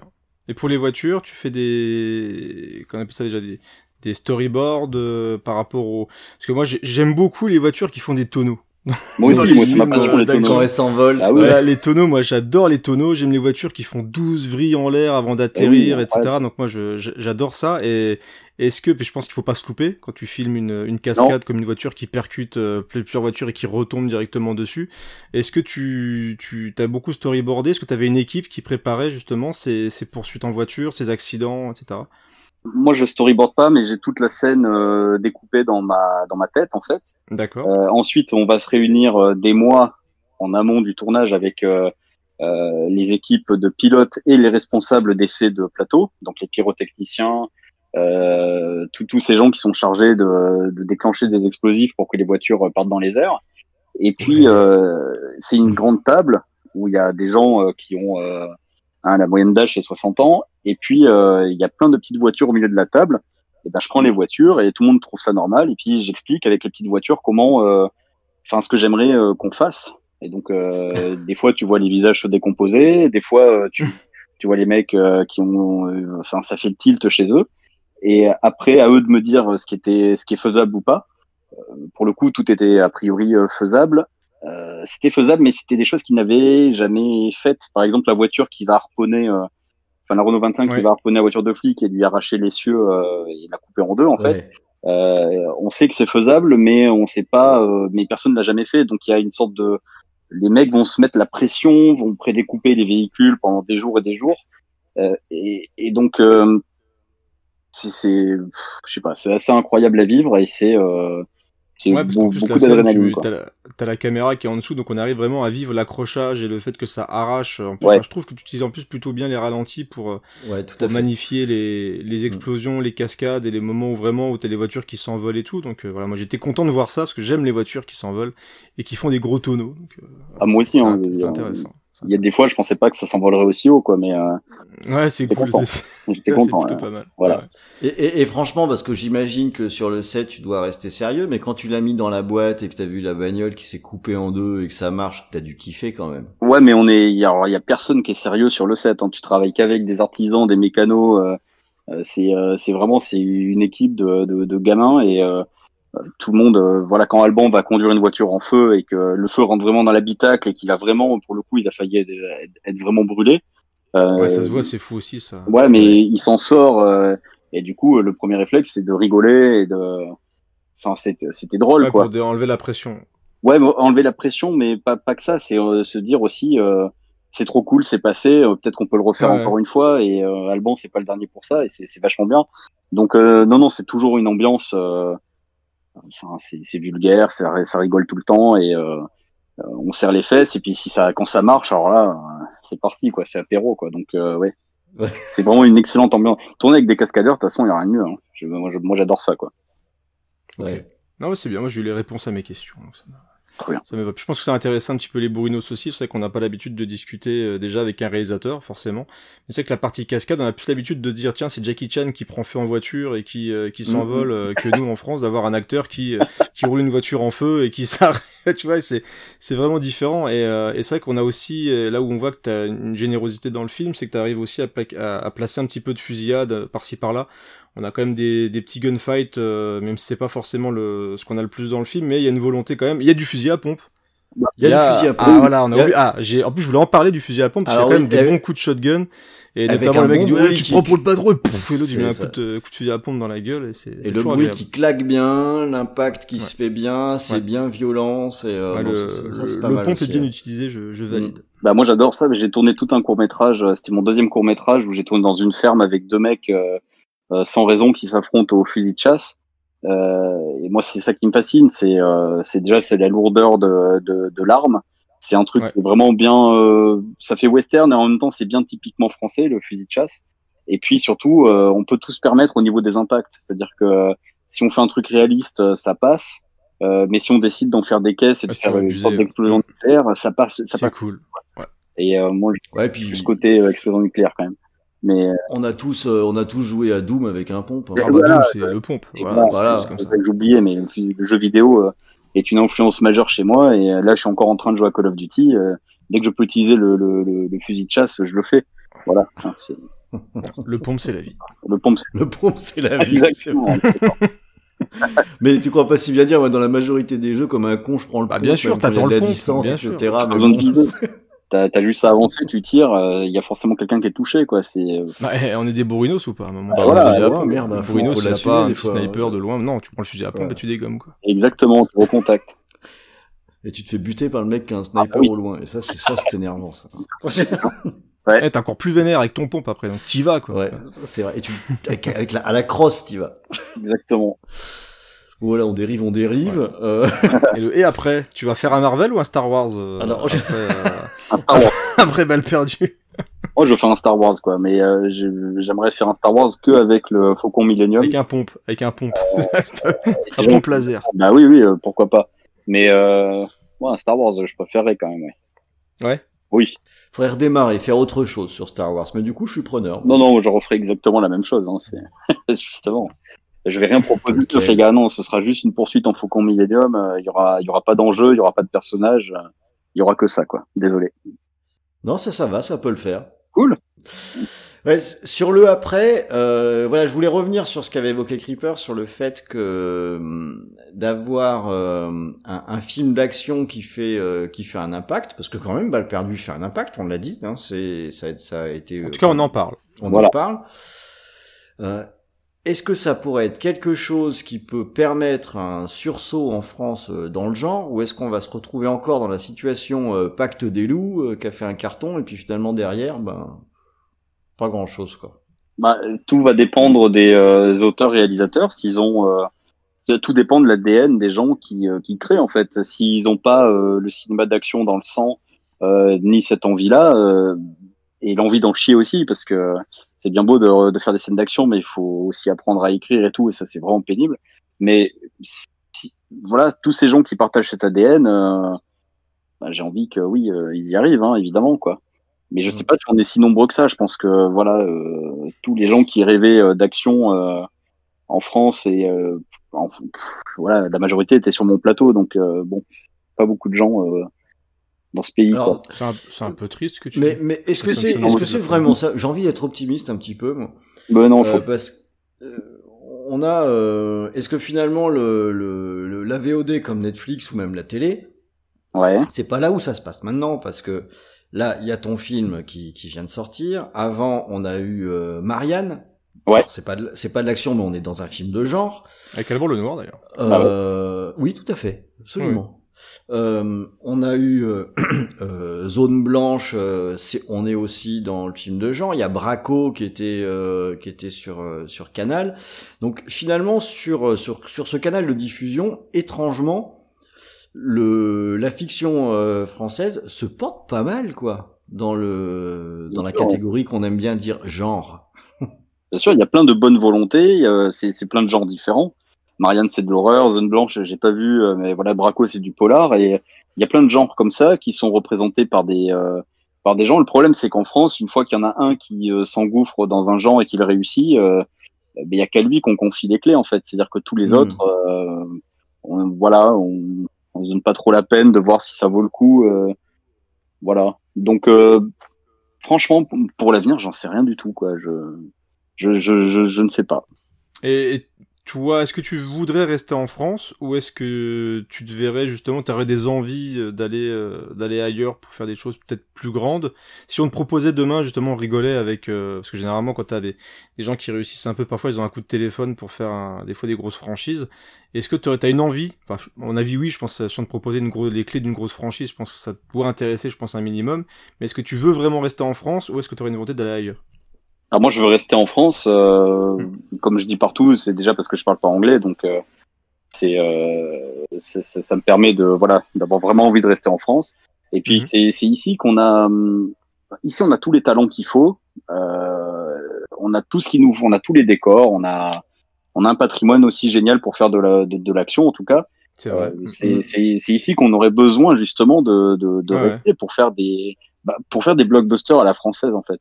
Et euh, aux States, euh, pff, partir là-bas après un seul film, euh, je vois pas trop en fait euh, ce que je vais foutre.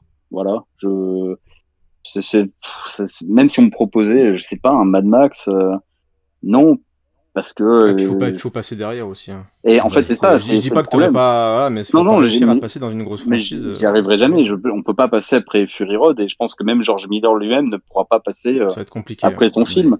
Euh, faire un Fast and Furious, c'est pourquoi faire euh, Puisqu'ils font plus aucun effet en vrai. Euh, donc euh, Aussi. voilà. vrai. Et il reste quoi? Parce que là, j'ai fait un film de bagnole, donc ils vont me proposer que des films de bagnole. Euh, Il y aurait quoi? La, la- la course à la mort de l'an 3000 avec Jason Statham. mais, euh, c'est pareil, ce sera des fonds bleus, ce sera des courses poursuites de nuit. J'en ai rien à foutre. Bon, non, vraiment, c'est pas un truc qui me fait, euh, qui vraiment les States, ça me fait pas fantasmer, quoi. Mais vraiment, vraiment pas du tout. Mais j'aime bien voir leur Bah, c'est bien, c'est cool. Tant mieux. Si, si tu, si tu restes en France, enfin, moi, j'attends ton prochain projet avec, euh, avec impatience. J'ai une petite question, euh, chef Rhône, après, je, je vais, je vais me calmer. Non, non, vas-y, Euh, on est, on est bien. Est-ce que tu as été contacté ou félicité par euh, des réalisateurs français, des gens du métier? Est-ce que tu as reçu des, des petites comme ça, des petits mots sympas, euh, autres que justement les, les téléspectateurs? Ça, c'est une bonne question, ça. Euh, non. Je, je, bah, je crois pas.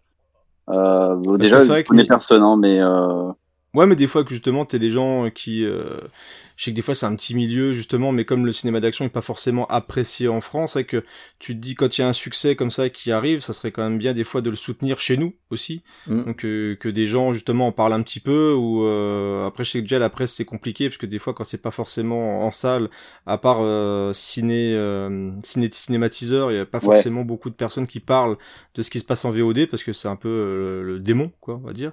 oui. Donc euh, c'était pour savoir si t'avais eu justement des petits mots, euh, dire voilà bravo pour ce film-là, parce qu'il y en a c'est vrai qu'il y en a quand même pas beaucoup, donc euh, ça serait quand Non. même bien qu'on supporte notre cinéma aussi en France. Ouais, tout à fait. De, de la profession, non. Euh, mais Non. c'est pas quelque chose qui m'étonne.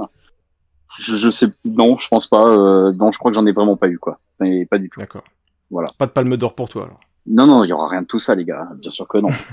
Non, alors bon, toute façon, c'est pas de mal à veille que ce le, cinéma d'action pourra pourra être reconnu, quoi. Oui, il y aura toujours pas de Ouais. César des cascadeurs et tout. Enfin, c'est ridicule, mais Dire qu'à l'époque des bébelles, tu vois, c'était c'est un peu dommage que ce on faisait des polars, on faisait des, des films d'action quand même à l'époque et on soutenait ce genre de cinéma, c'est que c'est c'est dommage de de voir que on, on est obligé d'attendre que Netflix soutienne ce type de cinéma ou même quand il y en a justement ils ont soit très très peu de visibilité parce que le- les producteurs n'y croient pas et là on a la chance d'avoir euh, de la visibilité un petit buzz quand même autour des acteurs français impliqués Mm, mm, et, mm. euh, et un succès qui a l'air de se confirmer quand même au fur et à mesure des, des jours qui passent oui. donc c'est vrai que c'est dommage de pas avoir un petit peu, euh, je sais pas, des, ouais, des soit des trucs à la télévision, des choses comme ça, et que ça soit justement, on, sent que tu envie en plus de parler de, de ton métier, de ton film, parce que tu t'es beaucoup présent sur les réseaux sociaux, et d'ailleurs on te remercie encore d'être venu nous parler euh, aujourd'hui.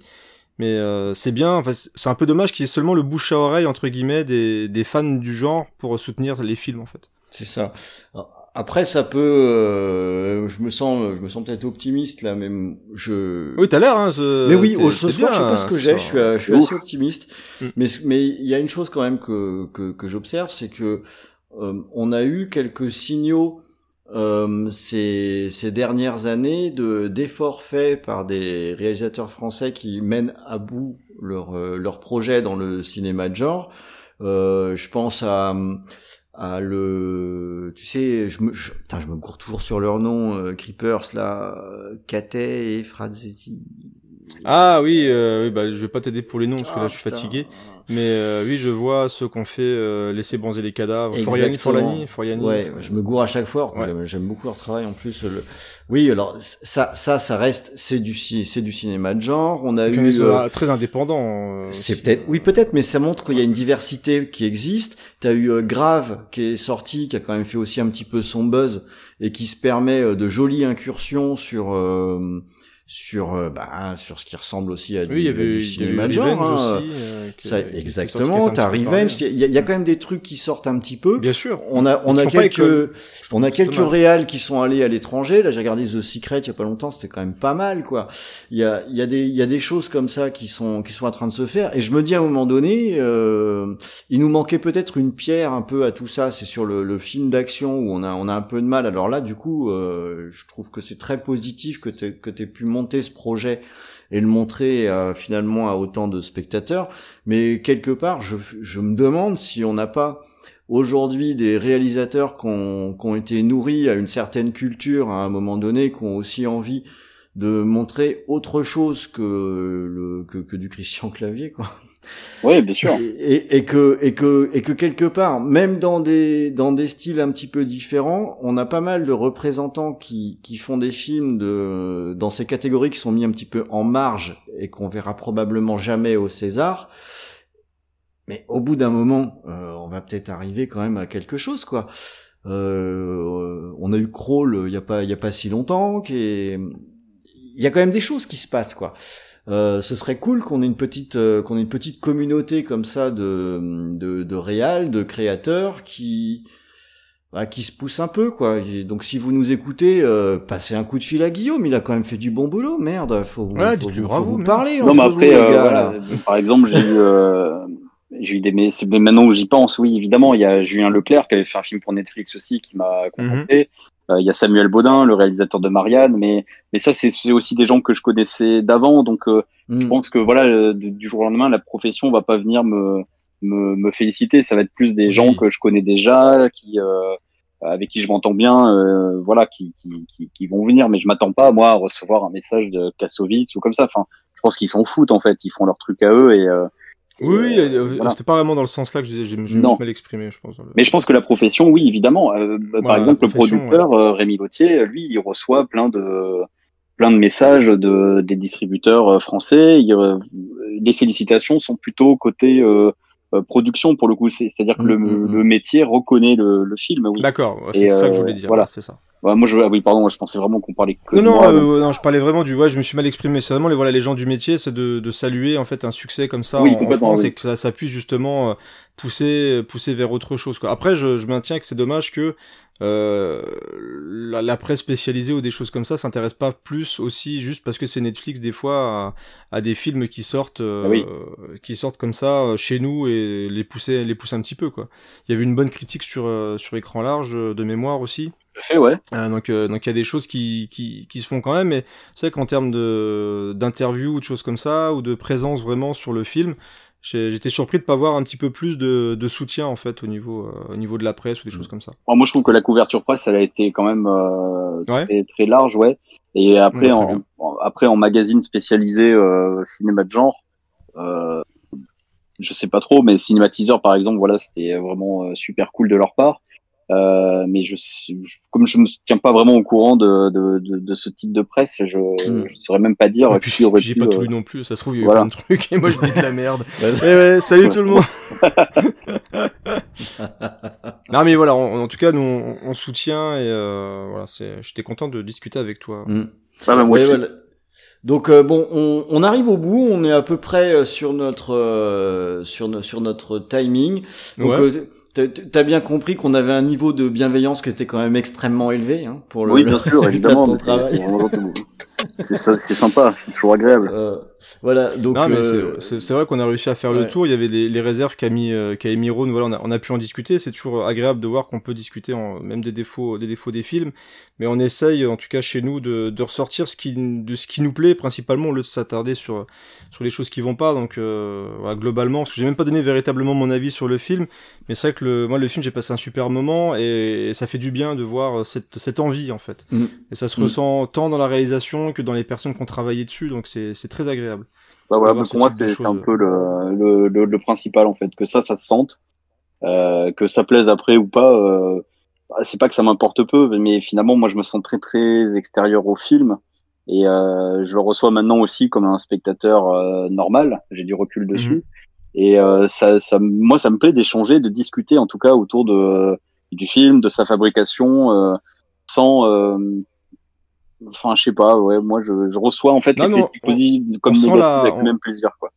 On sent la sincérité et tu te la pètes pas en fait et ça se sent dans le film parce que des fois t'as des gens qui font des films d'action en se la pétant en, en pensant comprendre le truc avec un recul tellement dingue que que- enfin, tu sens qu'ils ne comprennent pas du tout le genre.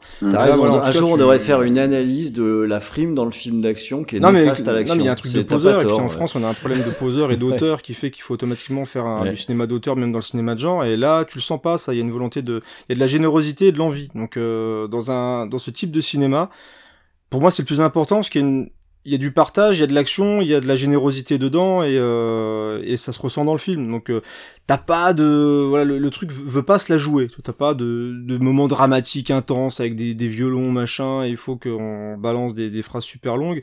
Là on est quelque chose d'intense, d'une heure et demie. euh, il il a coupé au moment où il a voulu euh, mettre quelque chose de avec plus d'intensité. Il avait ses, ses raisons entre guillemets. Mais surtout moi je retiens la générosité du film. Et le- voilà. Tant mieux, Mm. ça me fait plaisir. Donc on arrive au bout. Euh, on va on va prendre euh, congé euh, Guillaume sur cette émission. Je, je vais renouveler euh, des remerciements euh, très sincères. Tu nous as raconté beaucoup de choses là. Ouais, tu nous merci as expliqué beaucoup. beaucoup, Ah, bah, de choses. écoutez, merci à vous hein, pour l'invitation, c'était euh, c'était super cool et c'est passé vite. Hein. Bah Bon, oui, oui, c'est en vrai, fait, voilà. c'est passé un, peu le vite. danger, c'est un peu le danger. J'aurais dû faire un conducteur bien plus long en fait. Bah oui, Non, c'était juste bien. on en refera, hein. je suis chaud les gars, hein. Y a pas de souci. Ah mais on- si, on, si on trouve un petit sujet qui va bien, euh, ça peut. Ouais, les jeux vidéo, moi je suis là, hein, y a pas de souci. Il y a des choses qui peuvent s'arranger. Ah bah il y a, on, a une émission Screenplay qui parle de jeux vidéo, d'adaptation de jeux vidéo, donc ça peut Tout être intéressant. Ah bah voilà, pensez à moi les gars, hein, si jamais un jour vous avez besoin, euh, Bah, ou ne serait-ce que pour la technique, hein, Discord, tout ça, moi, je connais vachement bien, donc euh, Ah, on a Ouais, senti, mais euh, on a senti, on- le côté technicien nous a vraiment sauté aux yeux. Ah, bah ça ouais, ouais, ouais. c'est normal. C'est cool. Alors, chers, chers auditeurs de, de VHS et Canapé, euh, n'hésitez pas surtout à nous faire euh, un déjà un retour, un retour euh, sur Oui. euh, sur l'émission, ça nous fera déjà plaisir. Euh, et puis surtout, n'hésitez pas aussi à nous faire un retour sur le film. Alors, on en a déjà eu pas mal, mais Mhm. avec l'éclairage que nous a donné Guillaume et la, la discussion qu'on peut avoir, ça peut éventuellement nous pousser un petit peu à reconsidérer ce qu'on a vu ou nous amener certaines réflexions partagées. Pour ça, on a le Discord. Comme d'habitude, on a aussi le Twitter. Vous savez bien qu'on aime bien discuter avec vous. Oui. On a aussi euh, le Facebook. En fait, on est des vrais pipelettes. Euh, on discute euh, tout le temps. Voilà. Surtout, je- voilà, c'est c'est un peu ça le truc. Et si jamais l'émission est postée avant l'émission sur les post-apo, je suis désolé, je, je suis complètement à la bourre.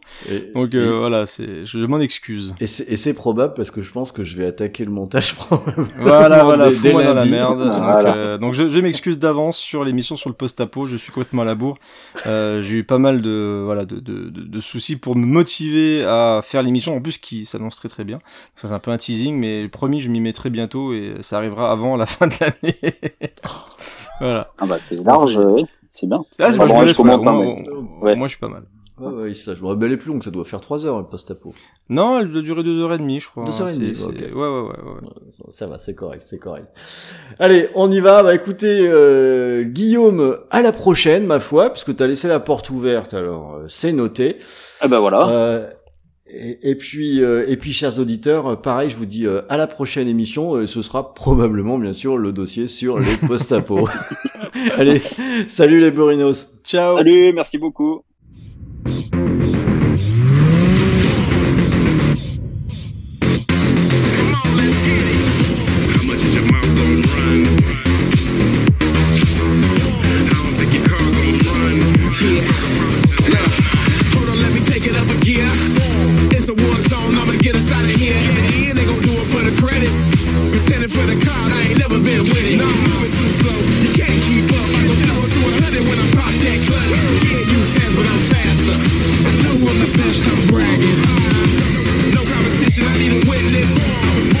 Give me, for nothing. Get me,